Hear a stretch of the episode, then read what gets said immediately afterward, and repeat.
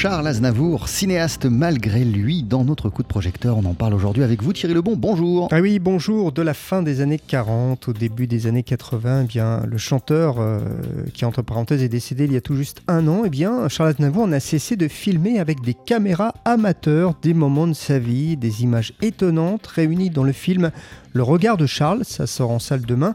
L'occasion donc de découvrir l'intimité du chanteur. On écoute Marc Di Domenico, c'est le réalisateur de ce film. Moi, ce qui m'a ému, ce qui m'a touché et qui a déclenché en fait euh, l'envie de faire un film, c'est que j'ai retrouvé mon enfance, j'ai retrouvé le lien que je pouvais avoir euh, à mes parents, euh, la façon dont ils filmaient, dont ils parlaient de l'amour, de l'enfance. Et donc ça m'a bouleversé, moi, étonnamment parce que c'est pas ma famille, euh, c'est pas mon père, bon, c'est un artiste.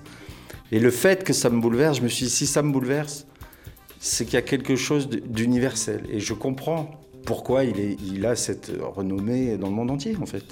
Parce que je pense que ça parle de, de ce qu'il était profondément, humaniste et euh, généreux. Parce qu'on n'a pas cette image-là d'Aznavour. Dans ce film, le regard de Charles, on voit plein d'images très différentes, euh, Thierry. Bah oui, alors des images commentées, excusez du peu au passage, par Romain Duris, images prises notamment au cours de ses voyages où on le voit partir à la rencontre des habitants des pays où il se rend, parfois dans des zones totalement isolées. Et puis ce qui frappe quand on regarde le film, c'est le soin apporté au cadrage hein, euh, pour euh, ces images de famille, hein, entre guillemets. Mais Charles Aznavour était un perfectionniste, comme l'explique son fils Micha Aznavour. Consciemment, c'était quelqu'un de très perfectionniste. Quand il faisait quelque chose, il le faisait bien. Sinon, il ne le faisait pas. Il avait commencé même à, peindre plus jeune. Moi, Katia a 3-4 dessins de lui à la maison. Bon, euh, il a estimé que voilà, il n'avait pas un coup de, génie de peintre, mais euh, quand on voit les dessins, ils sont pas mal quand même. Voilà, il n'a pas continué la peinture. Je pense que quand il faisait quelque chose, il le faisait ou bien, ou sinon il le faisait pas.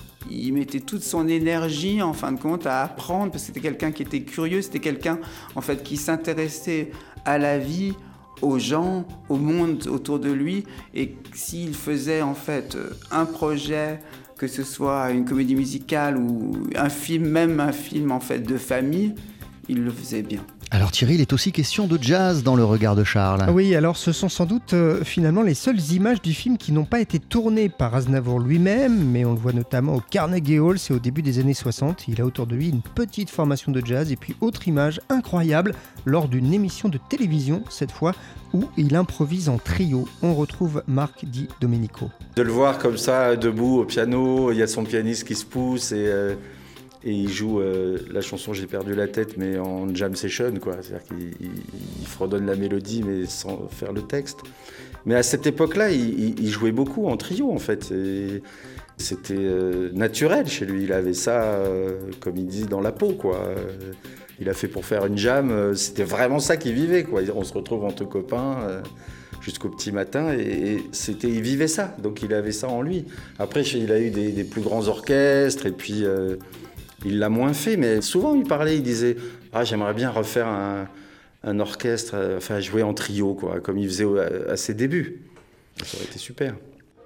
Voilà, donc Marc Di Domenico, le réalisateur euh, de ce film assez incroyable, Le regard de Charles, où on découvre donc ces images amateurs que Charles Aznavour a tournées euh, durant une grande partie de sa vie, euh, des années 40 au début des années 80.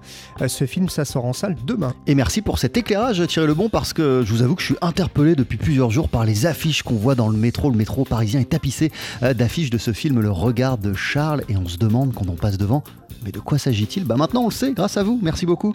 On poursuit sur TSF Jazz avec le pianiste Bill Evans. Voici Alice in Wonderland.